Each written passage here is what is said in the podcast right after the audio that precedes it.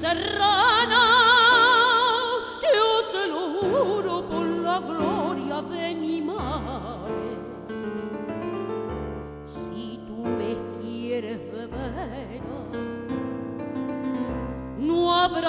que nos separe. Y cuando tu mano como una cadena fundida en la mía, pa' siempre quedó. Sentí que un anillo temblaba de pena, pero pase buena,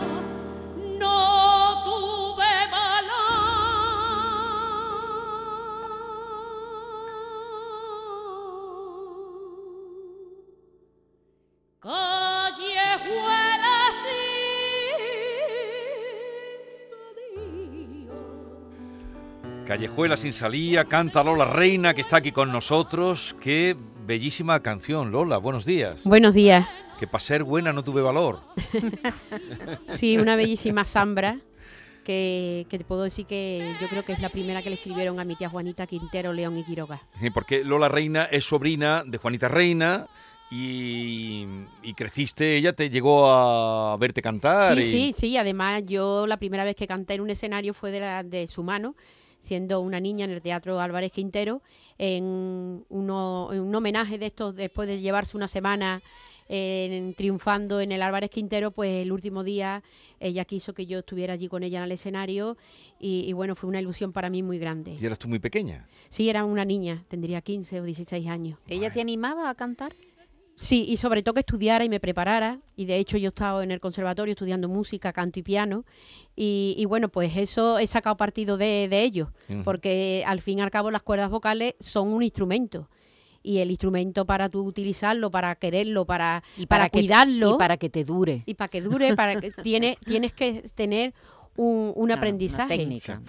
Eh, Lola nos visita porque mañana, jueves 19 de mayo, a las 9 de la noche, va a presentar y estrenar eh, un programa y un espectáculo que se llama El Cantar de los Cantares, dirección musical de José Manuel Vaquero, en el Teatro Paté, que está en la calle Cuna, Teatro Paté, eh, y qué vas, eh, en fin, qué vas a presentar en El Cantar de los Cantares. y por Bueno, qué? pues allí llevaré un repertorio clásico de copla, algunas más conocidas, otras menos conocidas. En la mayoría son escritas para la voz de mi tía y, otras que son para artistas como por ejemplo Marifé, artistas que han significado algo en mi vida, que yo las he conocido, las he tratado. Y, una de ellas que va para mi maestra Adelita Domingo. Que la última vez que ella me vio cantar fue en ese escenario de- del Teatro Paté, entonces cuando ella me vio era el Teatro Quintero. Y bueno, también quiero tenerla presente en el Cantar de los Cantares, que para mí el Cantar de los Cantares es la copla, Es la copla. de la que yo eh, en la que estoy eternamente enamorada. Bueno, bueno, bueno. ¿Y que sigue teniendo su público, Lola? Sí lo sigue teniendo, sí. Y lo mejor, un público también joven. Y sobre todo yo por las redes sociales donde descubro muchísima gente que me siguen porque han descubierto a mi tía, pero te estoy hablando de gente con 15, 16 años y, y bueno, yo quedo entusiasmada porque a través mía ellos han conocido a mi tía y creen que es como si yo fuera ahora un hilo conductor para contarle cosas de mi tía, vivencia, ves en mi voz esos temas que, que ella dejó sin grabar o que yo le cuente anécdotas y, y, hombre, y eso me llena de, de satisfacción y de orgullo y también de responsabilidad. Sí.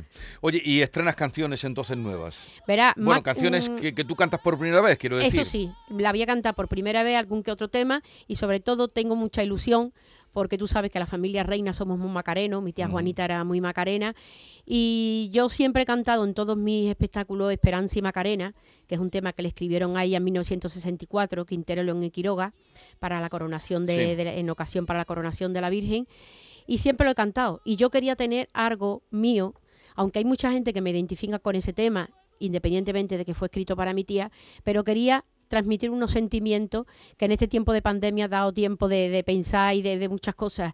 Y a través de un amigo mío, eh, Prudencio López Liña, pues me ha hecho una letra para versionar un- una marcha muy conocida.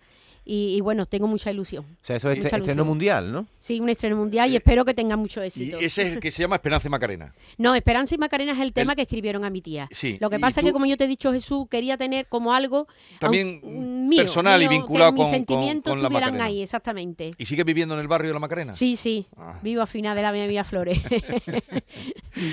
Yo he nacido en la calle Fray Isidoro de Sevilla, Ajá. también muy cerquita de la Pastora de Capuchino, a la que le tengo Sí. también gran devoción. ¿Y quiénes te acompañan mañana? ¿Qué formación musical? Pues voy a piano con mm, José Manuel Vaquero, mi pianista desde hace ya muchos años, tantos años que nos conocemos desde niños, porque estuvimos juntos en la, en la academia de, de Adelita Domingo. Y curiosamente, la primera vez que canté yo Esperanza Macarena, que era en esos festivales que hacía mi profesora Adelita Domingo, el que me acompañó en aquel momento, siendo un niño, fue José Manuel Vaquero. Ajá, o sea que Y también- seguimos una amistad y una complicidad muy grande. Dios mío, una- ¿cuánto tiempo de- ha De pasado? toda la vida, de toda la vida. Y lo curioso es que su padre, que era también de la Macarena, jugaba con mi padre con la bicicleta en la calle Parra. Ajá. O sea que. De- del barrio, familia, del barrio. Del barrio, del barrio. Una calle muy, muy singular, que era Sí. en la que vivía... Donde nació mi tía donde nació, Juanita y mi padre. La placa en... 23 la- años, ¿eh, Lola? Digo, en la calle, ellos nacieron en la calle Parra número 19, actualmente el 17. Ajá. Pero hay que ver que parece que Juanita Reina todavía está viva. 23 años hace que murió. Que, el- que murió, sí, sí, pero lo- los admiradores la, la mantienen viva. Ya te digo que, o sea, verá, los que la vieron a mi tía ya desgraciadamente han fallecido, ¿no? Aunque queda algunos, yo tengo algunos, sobre todo Paco Ruiz de Málaga, que yo le digo, eres mi, mi enciclopedia de mi tía, porque cuando me surge alguna duda, alguna pregunta, enseguida lo llamo para que me cuente, ¿no? Pero lo mejor que, como te digo, nuevas generaciones, a través de las redes sociales, veo que siguen teniendo esa admiración a, a mi tía. La siguen adorando. Y tanta, y tanta gente joven que sí quiere seguir cantando copla, sí, ¿no? sí. Hombre, la copla es un Faltan, sentir los, nuestro. faltan nuevos autores. Mira, eso... Porque es verdad que cantáis siempre las mismas coplas. Pero aunque, verá, aunque Maite, estrenes ahora una cosa nueva, digo. Maite, te digo Sí. una cosa. Es que al final Mm. tiramos a lo mejor de las 50 o 60 más conocidas. Sí. Pero Quintero y Quiroga escribieron más de 5.000 canciones. Ujú. A eso súmale Ochaita Varela y Solano, Sí. súmale Rafael de León y Solano, súmale Cinta y Jaén, súmale otros autores también bastante conocidos. Lo que pasa es que al final tiramos siempre de las Sí. mismas. Y al final, cuando se ha querido renovar la copla con canciones nuevas, no han No ha funcionado. funcionado. Pero además te voy a decir una cosa, Jesús, yo cuando dice que se ha renovado, es que mi tía tiene un disco, siempre te pongo de ejemplo de mi tía porque Sí, es la porque- que me sé más su obra, ¿no? Eh, mi tía en los años 60 grabó una serie de baladas de Cinta y Jaén que son verdaderas joyas y muy desconocidas.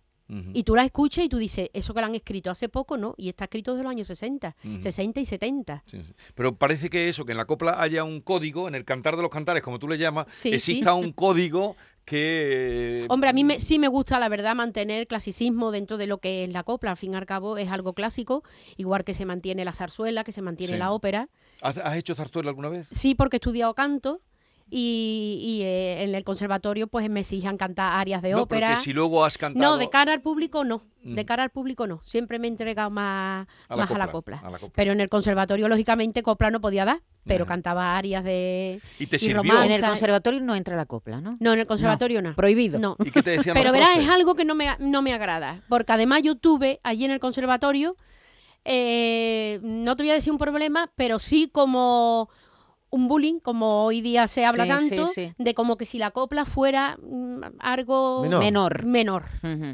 Y eso que estábamos Y aunque hay escuchando- partituras en re menor, Sí. no quiere decir que sea menor. No, pero que eso que estábamos escuchando, esa dulzura, bueno, la voz que, que tú tienes, cantar eso, pues tiene eh, eh, un valor y un estilo, como comentabas también, un aria o una, o una zarzuela, que tiene una técnica y, y hay que tener una capacidad para hacer esto.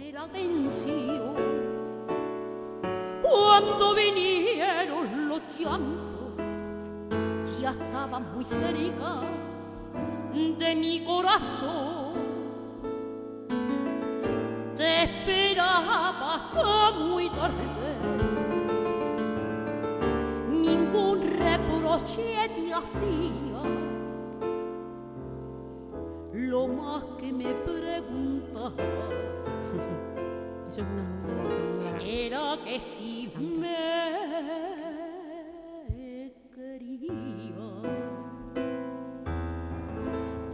bajo tus ojos y en la madrugada sin que tú notaras. Yo creo que también eh, repetís el- este repertorio que tú decías, que son 50, 60, porque también a los espectadores les gusta como reconocerla, ¿no? Y cantar, casi cantar por lo bajini con sí, vosotros. ¿no? totalmente de acuerdo, eso es así. Mm, Eso es así. Rafael de León decía canción conocida, canción aplaudida. ajá. Pero eso Es pasa con todo, ¿no? Lola? Sí, con, toda, Sí, con, con todos los géneros con musicales. todo. pasa. Incluso, mira, Y que la ópera, la ópera se repite en los títulos. Incluso en las marchas de Semana Santa. En las marchas tú estás viendo, yo que soy muy cofrade, cuando estás en la calle y estás viendo un paso de palio, cuando suena Pasa la Macarena o suena Estrella Sublime, pues te, te impacta, Sí. te llena, ¿no? Porque la has conocido tanto Sí. y la has escuchado tanto que... No lo había oído yo eso, de canción conocida, canción aplaudida. Sí. Está bien, está A bien ver, pensado. A ver, sube un poquito. Si te alguna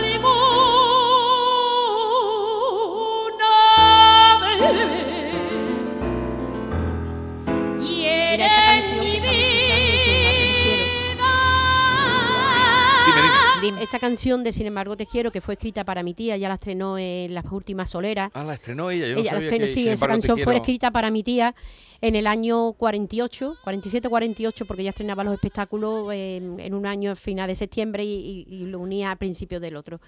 Ella contaba como anécdota, mi tía cuando vivía en Madrid vivía en la calle Tres Peces, que era un edificio que era del maestro Quiroga. Ujú. Esta música es del maestro Quiroga. Y ella cuenta que ella escuchaba cuando estaban mm, él componiendo los compases desde su casa, los compases de, de esta canción. Era una de las que más le gustaba a ella.